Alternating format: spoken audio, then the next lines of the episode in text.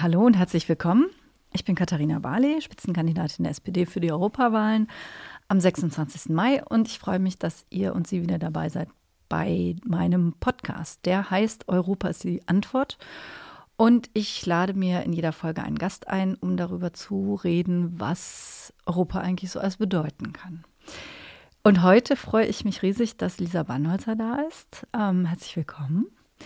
Eine erfolgreiche Bloggerin und Unternehmerin, erst 29 Jahre alt, ähm, habe ich gerade gehört. Und trotzdem schon sehr, sehr erfolgreich mit dem Modeblog Blogger Bazaar äh, und der gleichnamigen Marketingagentur. 2003 angefangen mit einem Flohmarkt. Ähm, 2013. Blogger, 2013. Ich kenne so viel. Steht auch hier, sorry. 2013 mit einem Blogger-Flohmarkt in Hallo München zusammen, angefangen. Auch von mir. Genau, sorry. Und weshalb du auch hier bist, natürlich nicht nur, ist, dass du seit 2017 SPD-Mitglied bist und das auch öffentlich gemacht hast. Und das ist ja nicht so häufig. Wir fangen immer an, wir werden uns jetzt ein bisschen einfach unterhalten, aber wir fangen immer erstmal an mit dem Europa-Fundstück.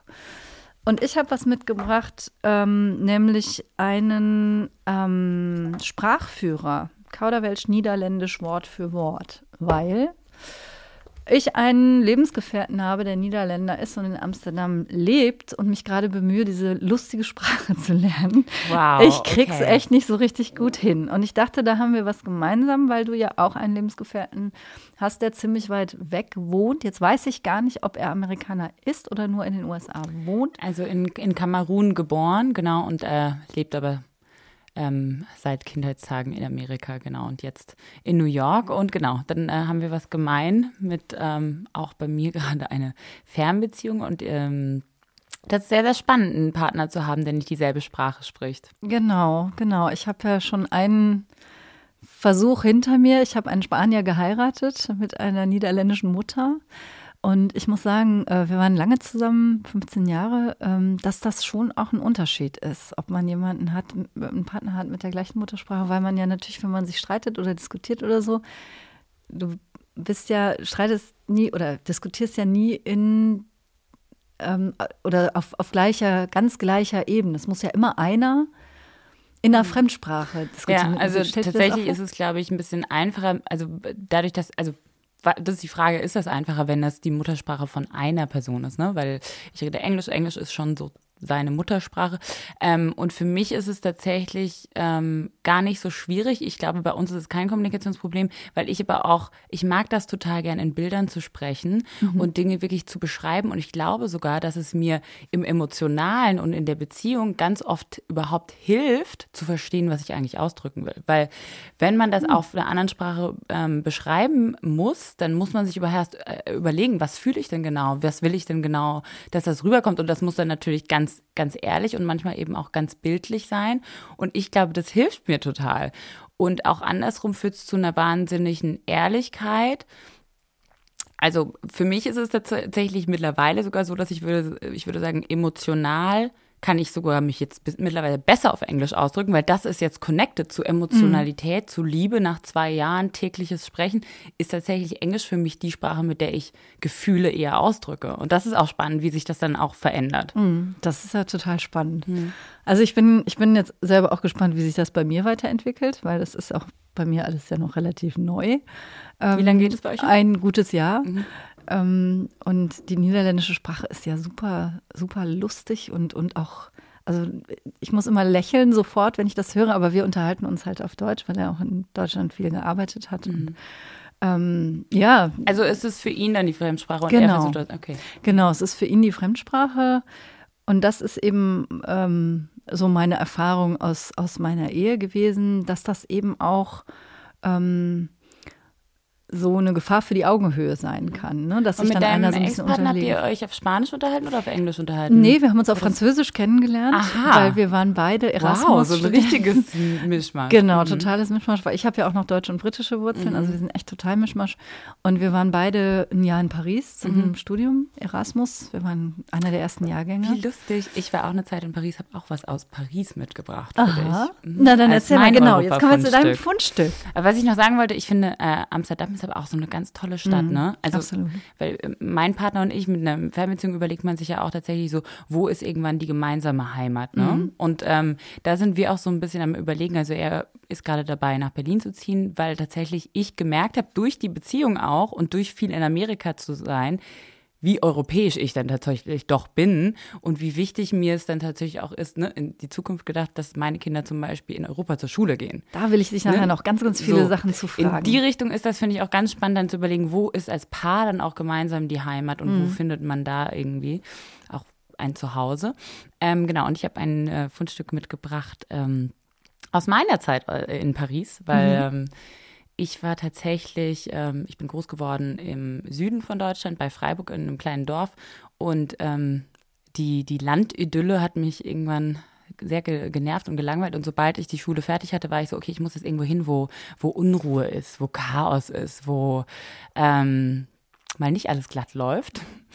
Und ähm, bin nach Paris gezogen. Und zwar nicht in die schöne Ecke von Paris, äh, wo alles glamourös und große Boulevards, sondern wo es ein bisschen Kann man sich wahrscheinlich am Anfang auch noch nicht leisten. genau dreckig und wilder ist so. Und ähm, habe da sieben Monate gewohnt und auch ganz verschieden von Sprachschule bis Au-pair-Mädchen bis in der Bar gekellnert und so weiter und so fort. Und das war so meine erste Stadt und das erste Gefühl von Erwachsensein und Frau sein, das erste Mal nicht zu Hause wohnen. Wie alt Und, warst du gleich nach dem? Ähm, 19. Mhm. Genau, 19 von zu Hause ausgezogen und direkt mitten Wow. rein. Wow. Genau, und äh, diese Schmuckschatulle, die ich mitgebracht habe, habe ich eben auf einem Flohmarkt in Paris gefunden in dieser Zeit. Und das erinnert mich auch total an dieses Freiheitsgefühl von einfach von zu Hause weggehen in, in eine fremde Stadt, in ein fremdes Land, wo man niemand kennt und sich selbst nochmal komplett neu erfinden können. Und dieses Rumstreuen dann, dann so in diesen Straßen, dieses Entdecken, sich treiben lassen und dann so ein Ja, Schmuckstück so ein finden. Schmuckstück finden. Mhm, genau. Da braucht man aber echt Mut für. Also du bist ein mutiger Mensch offensichtlich. Ich glaube, ähm, das mit dem so Mut oder auch weil Leute sind so, wie wird man so selbstbewusst oder so, auch als Frau. Ich glaube, man ist es nicht so, dass man selbstbewusst geboren wird, sondern ich glaube, Selbstbewusstsein ist eine Entscheidung. Man schaut sich das ab und man überlegt sich, okay, ich wäre gern, boah, ich wäre so eine, gern so eine Person, die in einen Raum reingeht und einen Raum erfüllt. Ich wäre gerne eine Person, die Leute irgendwie mitreißen kann. Ich wäre gern jemand, der sich traut, was zu sagen. Und dann ist es, glaube ich, eine Entscheidung. Und wenn du sagst, man schaut sich was ab, dann hattest du also auch irgendwie Leute, Frauen konkret, die du als Vorbilder bezeichnen würdest?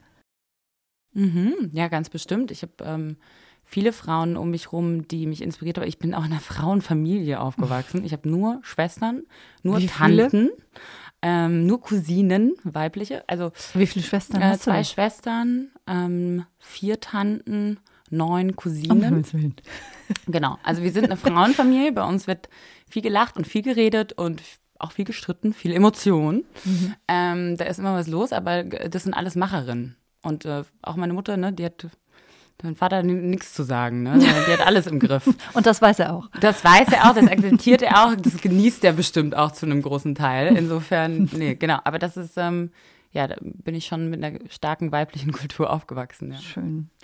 Ähm, ich habe jetzt ganz, ganz viele Fragen, die ich noch stellen will. Aber eigentlich will ich vor allen Dingen auch mal anknüpfen, was du eben gesagt hast, weil wir ja auch über Europa reden wollen. Weil du sagst, gerade wenn du es so ein bisschen von außen betrachtest, wenn du dann in, in den USA bist und zurückkommst, dann hast du nochmal einen anderen Blick drauf.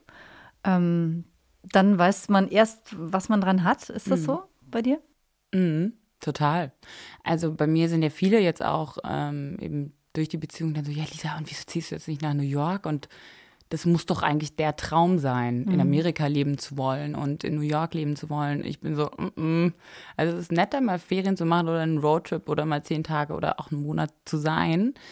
Ähm, aber leben könnte ich da nicht. Und ähm, es kommt, es liegt ja bestimmt auch an der Stadt New York an sich, die einfach sehr viel ist. Ähm, aber ich habe so das Gefühl, also mir geht es immer so, dass wenn ich dort bin, allein um irgendwie ein mental und körperlich gesunder, glücklicher Mensch zu sein, braucht man schon so viel Energie und Zeit, dass so on top irgendwas zu reißen und dann noch irgendwie ein Business machen, dann noch irgendwas aufbauen, ist, ist finde ich, ganz, ganz schwer. Ähm, und man, also mir fehlen immer so, das hört sich so wahnsinnig spießig an, aber so so Qualitätssiegel-Dinger. Also Echt? so dieses Gefühl, dass ich das Gefühl habe, in Amerika noch mehr wird man ständig verarscht als Konsument. Ne? Also es ist ja so, also dir wird verständig, wird dir versucht, irgendwas anzudrehen und ähm, auch ob das der größte, alles ist XXL. Es geht immer mhm. nur um ähm, Hauptsache größer, äh, besser, glamouröser. Und da habe ich das Gefühl, äh, das ist schon ein bisschen so dieses europäische, auch für mich so dieses feinfühligere, dieses Gefühl für Qualität, für die kleinen, ne, mhm. schönen Dinge des Lebens. Man setzt sich sein, sein eigenes Puzzle, seine eigene Persönlichkeit zusammen. Ähm, und das wird nicht unbedingt so Mainstream vorgegeben. Mhm. Und es geht auch nicht hat. immer nur um, um Geld. Ne? Also genau, ich finde, das ist ja, in Europa auch schlimmer geworden. Aber dass alles am Ende nur, äh, ja, nur dazu dient, Geld zu machen, das, das finde ich in, an den USA immer so ein bisschen, bisschen schwierig. Also auch in der Politik, dass, dass es da dass da keiner ein Problem damit hat, wenn die, wenn die höchsten politischen Vertreter alle Geld mit, mit Rüstungsindustrie oder sonst mhm. was selber verdienen, also der eigene Interessen Ja, um haben. Geld und um Show. Also es geht mhm. ganz viel um Show und es ist, alles ist eine Darstellung, alles ist, ist, eine Inszenierung und so. Es zählt gar nicht so dieses Gefühl fürs Echte. Mhm. Also ich habe so das, mir ist lieber, was genauso wie in Paris zum Beispiel dann ist, mir ist lieber, was ist dreckig und ein bisschen so, ne? Ähm, hat einen morbiden Charme, aber dafür habe ich das Gefühl, das ist echt. Und auch bei mhm. Menschen, ne? Dann sind sie lieber, mir ist es lieber, sie sind imperfekt und haben nicht das perfekte Make-up und, äh, weiß ich nicht, Regenbogenlidschatten. Aber dafür sind, haben sie was zu sagen, dafür sind sie echt, dafür sind sie authentisch. Und da habe ich das Gefühl, das ist schon, da ist auch die Politik so unterschiedlich von mhm. Amerika und Deutschland, wenn man allein natürlich auch, genau, das Geld anguckt, was zur Verfügung steht, um diese Show zu inszenieren. Ne? Und, ja. und ähm, wie das wie ein Theaterstück aufgeführt wird, das mhm. ist schon ganz interessant, wie unterschiedlich das ist. Ja, ich habe mir diesen dreitägigen Demokratenkongress äh, vor der letzten Wahl angeschaut. Das ist ja, das kann man sich hier gar nicht vorstellen. Kann man also sich nicht vorstellen, Stadion voller Leute und dann wird das komplett auf die Sekunde durchchoreografiert. Mit Konfetti ähm, und ja. Musikeinlage und die Wahnsinn. ganze Familie mit dem Baby geht alle auf die Bühne und. Ja, ja, ja also das ist schon, ist schon was anderes, das stimmt. Ich habe meinem Freund witzigerweise ähm, dann mal, mal so eine deutsche Politikveranstaltung gezeigt auf YouTube und er war so, wie? Und das war jetzt die, das war die jetzt die Kandidaturenvorstellung? Einfach so, nur verpresst? Keine so. Fanfare. Wie? ja, ja. Keine Cheerleader, hä? Aber innerhalb Europas ist ja auch nicht alles gleich. Ne? Kennst mhm. du dich gut aus in Europa? Bist du viel rumgekommen? Wahrscheinlich noch nicht genug, würde ich sagen. Also ich bin, ähm, ich habe die letzten Jahre, muss ich sagen, mir nicht genügend Zeit genommen, um mal so richtig Europa auch zu entdecken. Also ich würde gerne mal wirklich so auch so rumfahren, so, so einen Roadtrip machen und mal oder wie früher mit meiner Mutter so mit Interrail durch oh, Europa ja. oder so, ne? Also dass man mal an so auch mal habe ich auch gemacht. Hast du auch gemacht? Ja, direkt nach dem Abi, als du nach Paris gegangen bist, habe ich mir ein Interrail gekauft. Ja. Wobei damals, oh, ist ja schon eine Weile her, ähm, da gingst du halt zu so einem Schalter, hast dir ein Interrail-Ticket gekauft, dann bist du losgefahren. Heute musst du dich ja entscheiden, mhm. welche Zeiträume und welche Länder und so. Das ist alles viel komplizierter geworden. Ich fand das damals super klasse. Vier Wochen, glaube ich, waren wir unterwegs. Ähm, das ist witzig, weil diese, diese Erfahrung, meine Mutter hat so oft von, davon erzählt, ja. von dieser Interrail-Erfahrung, dass die, sie mich auch damit so fasziniert hat.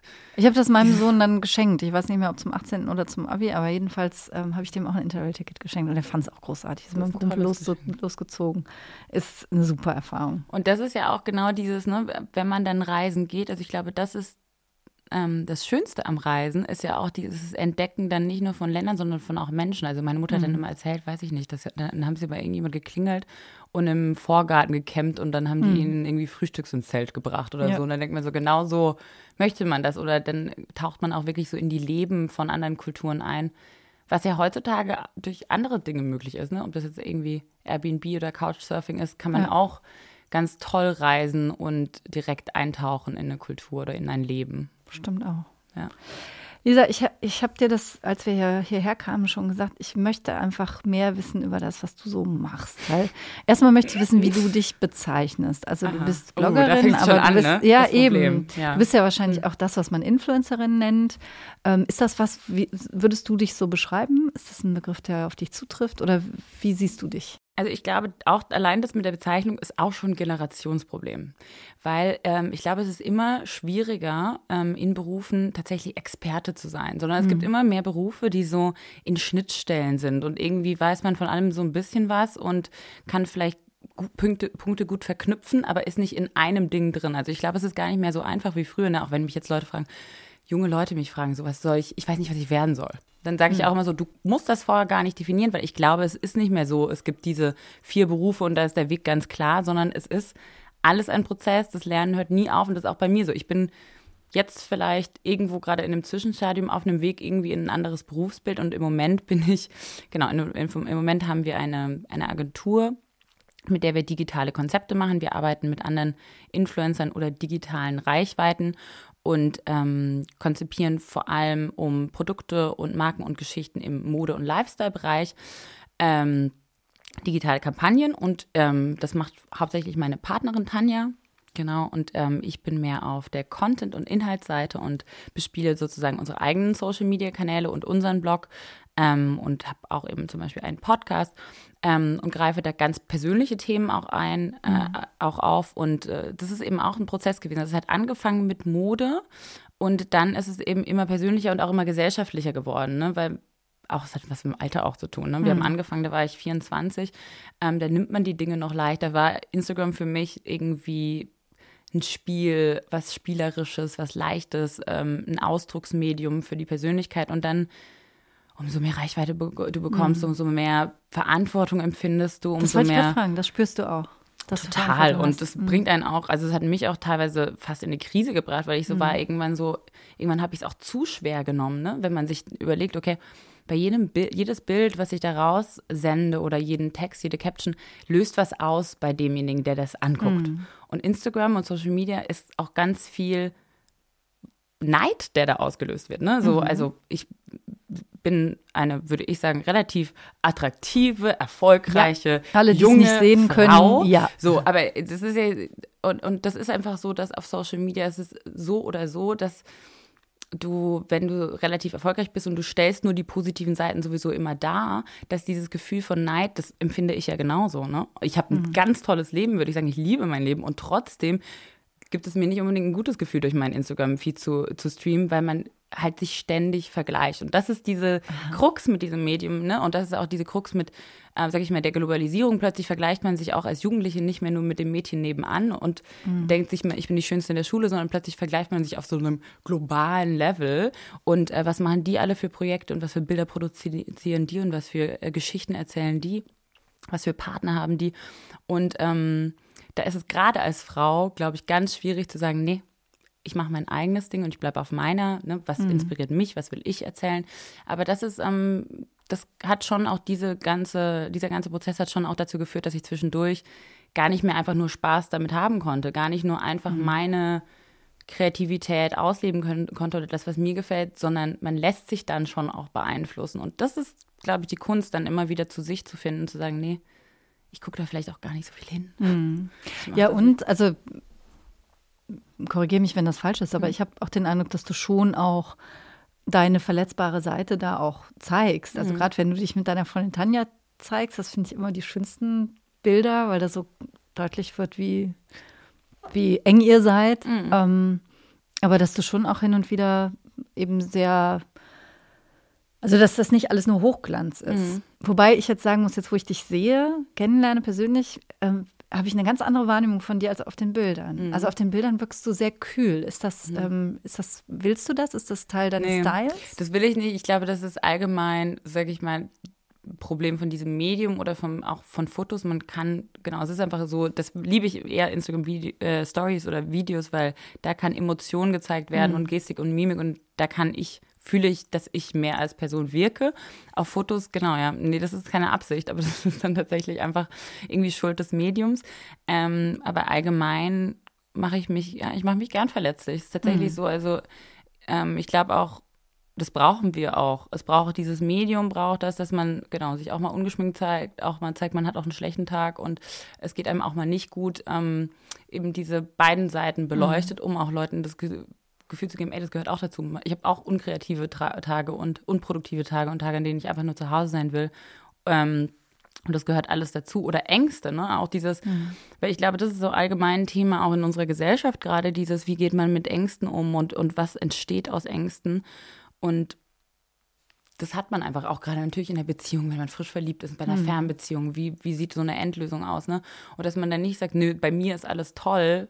Ja. Ich lasse dich allein mit deinen Problemen, deinen Ängsten, das, das habe ich nicht. Sondern das ist so, nee, das habe ich auch. Und bei mir habe ich auch mit meiner Community so das Gefühl, dass es so ist, sobald man sich verletzlich zeigt, ähm, entsteht auch Vertrauen. Hm. Also das würde ich selber, äh, sogar für die Politik würde ich das teilen. Also mhm. ich habe mir damals, ich habe mir damals wirklich die Frage gestellt, ob ich überhaupt von der Grundstruktur, die ich habe, überhaupt geeignet bin für Politik. Weil das würde mich nämlich mal interessieren, weil ich würde, ich habe auch was von dir gelesen, ja. dass du gesagt hast, so eigentlich dacht, hätte ich nie gedacht, dass ich das werden ja. könnte von meiner Persönlichkeit her. Mhm. Und das ist ja auch ne, als Person im öffentlichen Leben ja. und man erzählt was über sich. Ja, aber das ist angreifbar. Ähm, ja, genau. Und wenn du natürlich in der Politik stehst, da, da wirst du auch ständig angeschossen für irgendwas und oh, du hast überhaupt so nicht im Griff, was die Medien über dich schreiben.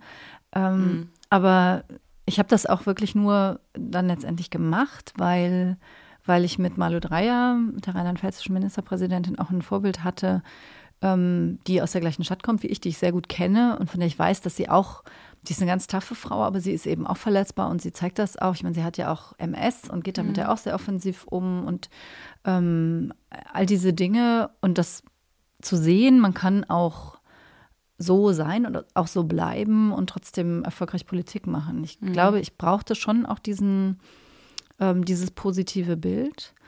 Und als ich das dann gemacht habe, habe ich festgestellt, genauso wie du sagst, also wenn man selber, man echt bleibt, mhm.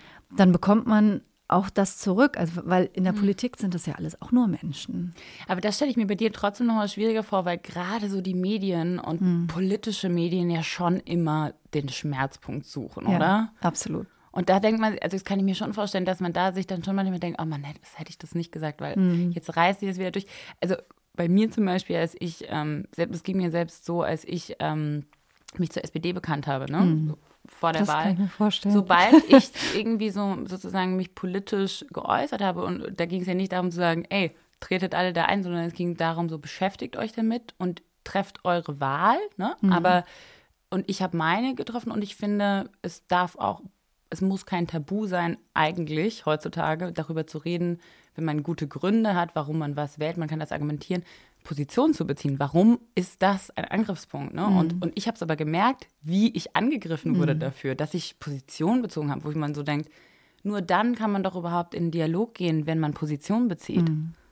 Aber es ist vielleicht so auch ein bisschen aus der Rolle fallen. Ne? Das erwartet mhm. man von dir nicht, weil du in einem anderen Genre unterwegs bist. Und Politik ist leider wirklich inzwischen so negativ besetzt. Ich finde das, mhm. da, dagegen habe ich früher schon angekämpft oder es versucht, als ich noch nicht beruflich Politik gemacht habe, weil ich immer gesagt habe, wenn man, wenn man Politik immer nur als was darstellt, was eigentlich irgendwie schmutzig ist mhm. oder was man, wozu man größtmögliche Distanz zu wahren hat, dann werden anständige Leute nie in die Politik gehen. Genau und, so. und wir wollen ja. doch nicht, dass nur Arschlöcher, Entschuldigung, aber mhm. unterwegs sind, sondern wir wollen doch eigentlich die Verletzbaren und die Ehrlichen. Und Menschen, die genau. sich als Gegen und auch wo dann ähm, die Bürger denjenigen als Menschen erkennen, sich in dem mhm. wiedererkennen. Und dazu gehört dann eben auch vielleicht Imperfektion und mhm. dass das dann immer so ja, also ja. ich habe mega, mega Respekt davor, sich da rauszustellen und ähm, auf die politische Bühne zu treten. Und aber das hast Dinge du ja auch. Du hast ja, es auch gemacht. Aber ich, ich sag trotzdem, so die Instagram-Community muss man trotzdem echt sagen, die ist sehr positiv, ne? Ja, ne? So insgesamt, ich habe echt auch nicht viele so Hater oder sowas. Also ja. haben ja schon viele Leute und bei uns ist das, ich, ich bin sehr dankbar für eine positive Community. Äh, ich finde, da ist ein Riesenunterschied zwischen Instagram und, und Twitter. Also auf Twitter habe ich jetzt wirklich auch manchmal Tage, wo ich denke, nee, ich gucke halt nicht rein, weil das Schon. ist so. Das wollte, wie, gehst du, wie gehst du grundsätzlich damit um mit Kritik? Versuchst du das von dir fernzuhalten oder bist du schon auch so, nee, ich muss mich damit auseinandersetzen? Also früher habe ich äh, das ganz intensiv gelesen und mich dann auch mit den Leuten wirklich unterhalten. Also mhm. dann auch echt auf die Kommentare jeweils geantwortet. Und ähm, das schaffe ich heute schon aus Zeitgründen oft nicht mehr. Mhm. Und manchmal, also je je weiter du dich entwickelst in der Hierarchie, sag ich mal, umso mhm. aggressiver wird es halt auch. Und ähm, aber schaffst du es nicht persönlich zu nehmen? Das ist die interessante Frage. Ich schaffe es, weil die meisten ja auch nicht mich als Person meinen. Die mhm. meisten meinen entweder mein Amt oder meine Partei oder die Politik ganz generell also oder dieses du Land. schon trennen, das ist meine Rolle ja. und das bin ich als Person. Ja, und das mhm. war kein, das war eben genau die Herausforderung. Und das ist, glaube ich, auch weiß ich nicht, ob man das lernen kann. Da war ich so dankbar, als ich festgestellt habe, es ist so, weil das war meine mhm. große Sorge. Eben weil ich im Privaten sehr äh, verletzbar bin und das auch bleiben möchte. Genau, und, und das ist auch das Ding auch, ähm, dass man es bleiben möchte. Ne? Genau. Ne? Dass man, man möchte deshalb nicht abhärten und auch, genau. und auch das mit diesem so, ne, gerade gerade als Frau auch das zuzulassen, dass da auch eine andere Seite dazugehört, auch wenn wir immer sprechen mit dieser ganzen Empowerment-Geschichte und ähm, am besten ähm, ist man irgendwie Supermodel und hat fünf Kinder und äh, hat trotzdem eine wahnsinnige Karriere, kriegt alles hin und ne, so ist gut gelaunt mhm. und macht Yoga jeden Tag. Und man denkt sich so, ja, aber wie viel Prozent schaffen denn das alle so? Und es ja. ist voll gut, dass wir auch darüber sprechen, über Schwächen und über ja. Verletzbarkeit und dar darüber, dass man nicht alles hinbekommt. Und ja, und gerade eben bei Frauen. Okay. Also ja. gerade diese ähm, ich finde es gerade bei, bei Kindern, bei Familie total wichtig, mhm. dass wir nicht uns gegenseitig dann das Leben noch schwerer machen, weil es ist echt nicht einfach, das Ganze unter einen Hut zu kriegen. Und die meisten Mütter haben ein schlechtes Gewissen, glaube ich. Also diejenigen, die berufstätig sind, dass sie nicht, nicht genug Zeit für die Kinder haben und die, die nicht berufstätig sind, dass sie irgendwie das Gefühl haben, ähm, ihr Leben zieht jetzt an ihnen vorbei oder so. Also ich kenne kaum eine Mutter, die, die da völlig frei von ist. Mhm. Und ich wünsche mir so, dass, dass wir Frauen da untereinander einfach uns nicht gegenseitig. Ähm, Aber ist es nicht auch Druck toll setzen. für dich, dass du jetzt praktisch sozusagen auch an politischen Hebeln sitzt und mhm. immer mehr Einfluss hast, um dich auch für solche Themen einzusetzen? Genau, das ist total klasse. Also ich war ja mm, ein gutes Jahr Frauenministerin. Ähm, und das ist es dann halt. Du kannst Du kannst generell was machen. Also wir haben zum Beispiel den Unterhaltsvorschuss für Alleinerziehende verdreifacht von der Dauer her, nicht von der Höhe, sondern von der Dauer. Du konntest früher nur sechs Jahre lang Geld kriegen, wenn dein Ex nicht bezahlt hat. Ähm, und dann standst du da mit deinem Kind, ja, so und, und hattest kein Geld. Und jetzt, das haben wir ausgedehnt auf 18 Jahre. Ich glaube, da haben wir echt ganz vielen Alleinerziehenden das Leben echt besser gemacht. Ähm, aber du kannst auch mit, mit anderen Mitteln was machen. Zum Beispiel, indem du einfach sagst, Leute oder Frauen, lasst uns da mehr zusammenhalten. Und dann erscheint das eben in einer, in einer großen Zeitschrift und dann wird da mal drüber gesprochen. Oder auch ähm, Gewalt gegen Frauen oder, oder diese mhm. ganze MeToo-Debatte. Mhm. Ähm, das ist schon, also Politik ist, ist ein ganz tolles Feld, muss ich echt sagen. Und als ich Familienministerin war, bin ich jeden Tag mit einem Lächeln und manchmal mit einem Lied auf den Lippen nach Hause gegangen, weil das so, das ist halt dann auch so ein Bereich, wo du, wo du es eher mit Themen zu tun hast, ja, wo du sehr unmittelbar was, was bewegen kannst und, und ja, da hast du mit Kindern zu tun, mit älteren Leuten, mit Frauen, wo du ganz nah an den Leuten mhm. dran bist. Jetzt als Justizministerin ist es viel abstrakter. Ja, kann ich mir vorstellen. Ich bin halt gerne Juristin, insofern macht, macht mir das auch Spaß, aber es ist nicht dasselbe. Es ist nicht so, so wohlfühlig. Aber mhm, das nee, es ist, auch nicht wieder so wohlfühlig, was, ne? aber es ist halt sehr konkret. Ne? Man legt halt, ja. legt halt trotzdem den Grundstein ja. der Gesellschaft. Ja, und das ist total. Ähm, total vielfältig. Also ich habe ja trotzdem auch Frauenthemen. Diese mhm. ganze Sache Frauenquoten in den Aufsichtsräten, das ist auch im Justizministerium gelaufen und die ganzen Mietenfragen und die ähm, LGBTI-Themen und so, das ist ja alles bei mir und klassische ja. Justizthemen halt auch, natürlich Strafprozessordnung und so. Also es macht irre Spaß und trotzdem gehe ich jetzt nach Europa, weil es noch, weil es im Moment eben echt so brennt. Hast du, das, mhm. hast du auch den Eindruck, dass es brennt gerade? Mhm. Auf jeden Fall. Also ich, ähm, ich muss auch sagen, zur Europawahl generell, ich finde es ähm, super erschreckend, weil ich wusste auch zum Beispiel nicht, dass jeder Europabürger wählen darf. Das war mir nicht klar und mit sehr vielen Leuten, die ich auch, mit denen ich auch gesprochen habe, denen war das auch nicht klar. Und, mhm. ähm, ich glaube, es ist so wichtig, auch wenn man an, ähm, sich anschaut, ähm, die Wahlbeteiligung in meiner Generation bei der letzten Wahl war so gering ähm, und gerade was mit dem, was gerade passiert und ähm, die Themen, die gerade äh, angesprochen werden müssen. Das sind Themen, die die nächste Generation oder meine Generation betreffen. Und genau deshalb ist es, ähm, glaube ich, ganz wichtig, dass wir gerade in Deutschland auch jetzt auf oder ne, mhm. europaweit Aufmerksamkeit schaffen in, in dieser Zielgruppe und sagen so, ey, gebt eure Stimme und ähm, gerade bei äh, diesen Tendenzen von Nationalismus und äh, gerade bei einem Trump-Amerika ist es, glaube ich, so wichtig, ein starkes Europa zu schaffen mhm. und wirklich eine Stimme. Und ich, ich glaube einfach auch an diese Gemeinschaft. Also Europa ist auch was, was für mich, das ist nicht nur Friede, Sicherheit, sondern das ist auch dieses Gemeinschaft, mhm. Gemeinschaft in Vielfalt. Und ich glaube, das ist so ein schönes Thema und das ist was, woran ich einfach generell im Leben glaube. Ich glaube, es ist schön, im Menschen, im Gegenüber den Nächsten zu erkennen, das mhm. Gleiche mhm. zu erkennen, die Ähnlichkeiten zu erkennen und trotzdem die Vielfalt zu schätzen. Und das, das ist das, für was äh, Europa mhm. für mich steht. Und dieses dann sich gemeinsam an den Tisch zu setzen von diesen ganz unterschiedlichen Perspektiven ja trotzdem und zu sagen, nein, und trotzdem reichen die Gemeinsamkeiten, um gemeinsame Lösungen und gemeinsame Visionen zu schaffen. Und ich glaube, das ist so wichtig, gerade ja. im Moment. Das hast du sehr schön formuliert. Könnte ich nicht besser tun. Genau darum geht's.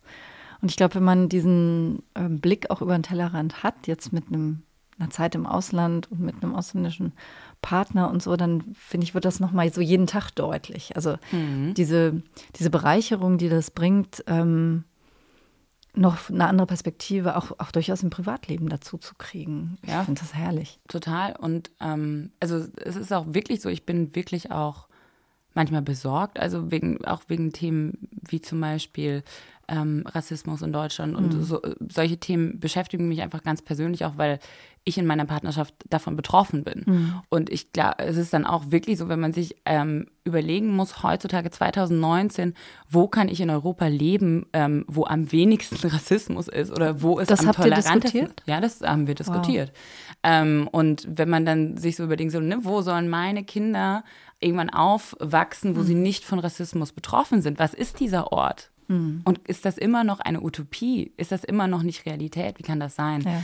Und ich glaube, ähm, sowas macht einen nochmal natürlich ganz wach, wenn man sowas am eigenen Körper ne, oder am eigenen Geist nochmal spürt, ja. wie real sowas ist. Und dann habt ihr gesagt, für euch könnte es Amsterdam sein. Genau, also so kamen wir zum Beispiel auf Amsterdam, mhm. weil wir waren so, okay, was ist eine Stadt irgendwie, wo, wo für Vielfältigkeit gelebt wird, nicht zu groß, trotzdem international, ne? So. Mhm. Habt ihr in, in Deutschland schon mal solche Erfahrungen gemacht, rassistische Erfahrungen? Also ich habe äh, einige dunkelhäutige Freunde und die machen immer wieder Erfahrungen. Mhm. Aber das ist natürlich dann auch so, also ob das jetzt irgendwie jemand ist, der ein Vertriebler ist und der reist ganz un ungern irgendwie nach ähm, in den Osten für seine Dienstreisen und der ist einfach super ungern. Da denkt man sich so, schade, dass ein, weißt du, ein mhm. deutscher Mitbürger ähm, Angst hat, in einen Teil von Deutschland zu reisen, beruflich mhm. und sich da eingeschränkt fühlt. Ja, das ist furchtbar. Also ja. ich finde das, ich finde das ganz furchtbar. Kann man den ganzen Osten auch nicht über einen Kamm scheren. Natürlich aber es nicht. Gibt nein, natürlich, nein, nein, ja, ja, aber es gibt natürlich ähm, einfach Orte, wo, wo wir es. Das sind aber dann natürlich einzelne Geschichten und einzelne Erlebnisse und ähm, die puzzeln sich dann natürlich trotzdem zusammen zu, zu was. Und ich glaube trotzdem in, in diesem Ganzen, und das ist ja auch genau dieses, ähm, dieses Angstthema, ne? Mhm. Dieses Angst, so wir, wir haben das Gefühl, es passiert gerade ein Wandel in der Gesellschaft, es passiert ganz viel, ob das durch Digitalisierung ist oder durch oder ähm, eben politisch. Ähm, wie, wie gestaltet man daraus was Positives? Wie lässt man sich eben nicht von der Angst lassen, sondern mhm. von dem Zusammenhalt, von dem von den positiven, äh, von dem positiven Glauben. Jeder Einzelne für sich in seinem Leben und eben als Gemeinschaft. Mhm. Ja, und genau darum geht es. Und das fand ich echt total schön, wie du das für für Europa formuliert hast, weil ähm, die Vielfalt ist echt der Reichtum. Also wenn man, wenn man sieht, wie anders Spanier so ihren, ihren Alltag zum Teil gestalten. Ne? Mhm. Da, als, ich, als ich in Spanien anfing, viel zu sein, das war 1990, das ist jetzt auch schon 100 Jahre her. Ähm, und da war das wirklich noch so, mein, mein, mein Ex-Schwiegervater, der fuhr wirklich jeden Tag ähm, um eins raus aus der Innenstadt. Ich glaube, anderthalb Stunden fuhr der raus in seinen Vorort, um seine Siesta zu machen, und dann fuhr der wieder rein. Und dann arbeitete der bis, ähm, bis spät abends. Mhm. Aber diese Siesta, das musste einfach sich sein. Nicht nehmen ne? lassen. Genau, das gehörte zur Kultur. Da sieht man dann manchmal, das ist heute schon nicht mehr so. Mhm. Ähm, das schleift sich dann auch so ein bisschen ab, so, so kulturelle Ja, oder ist dann nicht mehr eben zum, zu halten, wenn dann die Rhythmen sich alle ein bisschen ändern und alles ein bisschen schneller wird. Genau, genau. Wo dann eben doch auch der, der, der Profit dann doch wieder regiert. Hatten wir ja am Anfang auch schon. Aber trotzdem sind die ja von, von der Art, wie sie, wie sie leben, ähm, zum Teil auch, wie sie das Leben angehen, wie sie das Leben sehen, manchmal ganz unterschiedlich als wir Mitteleuropäer und dann nochmal anders als die Nordeuropäer. Mhm. Und ähm, jetzt auch als Politikerin, als Ministerin, wenn ich zu diesen Ministerräten gehe, wo wir uns dann alle einigen müssen, wo dann 28 Ministerinnen und Minister da sitzen und Lösungen finden müssen, dann merkst du das auch. Die, sind, mhm. die haben natürlich andere Interessen. So, wenn es jetzt zum Beispiel um das Thema Arbeit geht, auch soziale Standards, mhm. da haben natürlich die Länder, wo die Leute eher rausgehen, um woanders zu arbeiten, haben natürlich ganz andere Interessen als die, ähm, die Arbeitskräfte eher aufnehmen. Das ist auch klar, das stößt da aufeinander. Aber manchmal sind es auch Mentalitäten, so wie du miteinander redest, mhm. wir, die sehr sachlich sind und kein Wort zu viel und dann auch immer ganz präzise und gleich. Und, und, andere, die Südeuropäer, die sehr temperamentvoll und dann auch erstmal ein bisschen übertreiben, damit sie wieder zurückgehen können und so. Aber ist das dann, also wie kann man sich das dann vorstellen? Ist es dann schon aber auch so, dass ähm, diese verschiedenen Perspektiven dann eben auch zu spannenden Lösungsansätzen führen, also zu dann auch spannenden Kompromissen oder tatsächlich zu besseren Lösungen durch diese verschiedenen Perspektiven? Oder ist es schon auch so, dass es oft dann eben auch schon auch blockiert und schwermütig wird oder auch, sag ich mal, die, die Stimmung, die Stimmung kippt? Das ist total unterschiedlich. Mhm. Also wenn ich mal nochmal den Bereich Arbeit nehme, da, da geht es schon hart auf hart. Mhm. Also wir haben zum Beispiel wahnsinnig ähm, hart verhandelt und auch laut über diese Frage, was machst du eigentlich mit den Lkw-Fahrern, mhm. die ja häufig in Osteuropa angestellt mhm. sind, für sehr geringen Lohn arbeiten und dann durch ganz Europa fahren. Da sagen natürlich die Osteuropäer, ja klar, was sollen die denn sonst machen? Und die müssen ja auch ihr Geld verdienen und die leben auch von diesen Speditionseinkünften ähm, ein Stück weit. Aber dann sagen natürlich wir hier, okay, aber dann hast du jetzt hier den, den rumänischen oder bulgarischen Fahrer, der natürlich nur einen Bruchteil von dem verdient, was ein deutscher Fahrer kriegt. Und damit können unsere Unternehmen gar nicht konkurrieren. Also da, mhm. da prallen wirklich auch ganz existenzielle Interessen aufeinander. Genau, weil ja, die, Arbeit die, ist Existenz, ja, ne? das ist echt mhm. Existenz. Und dann in anderen Fragen äh, ist das viel, viel geschmeidiger. Also äh, bei, bei der Frage, was kann man zum Beispiel gegen Gewalt gegen Frauen machen? Mhm. Da kann man dann von den, von den Erfahrungen lernen, die andere Länder gemacht haben. Und da ist es auch, gibt es auch keine kulturellen mhm. Clashes, mhm. würde ich sagen. Wie, wie stark siehst du, was ist so deine Version, äh, ähm, Vision für Europa oder wie stark siehst du Europa als Institution generell? Also wenn es auch so, so, so um sowas geht wie europaweite Bildungsstandards oder ne, wie, wie ist da deine Vision? Europa, wir kriegen ja noch nicht mal deutschlandweit das Spiel. Ja, leider, ne? Das ist wirklich so von einem Bundesland ins andere und kannst ja. dein Kind nicht in die Schule weiter. Ja, das ist echt, das ist vielleicht jetzt nicht das beste Beispiel, aber ähm, ich bin eine große Freundin davon. Auch ich meine jetzt auch nicht kurzfristig gedacht. Nee, ne? Ich so glaube, wir müssen ja trotzdem, genau, als Gesellschaft genau. groß denken und auch nicht nur in Legislaturperiode. Genau. Denken. Also für mich ist Europa was, was weiter zusammenwächst mit der Zeit. Ich glaube schon, dass das, ähm, also für mich wäre es richtig, wenn das weitergeht, langsam, aber stetig. Und am Ende des Tages auch sowas ähm, wie Bildung erfasst. Wobei wir zum Beispiel ganz konkret im Moment ähm, auf dem Schirm haben, dass wir richtige europäische Universitäten gründen. Mhm. Also die nicht nur so heißen, sondern wo du wirklich europaweit auch die Leute einlädst, wo du in verschiedenen Sprachen auch äh, studieren kannst, wo du auch europäische Zukunftsthemen dann angehst mhm. und wo du auch untereinander einen regen Austausch hast. Also, ähm, dass das Ganze nicht nur immer auf dem Papier steht, sondern dass man es wirklich macht.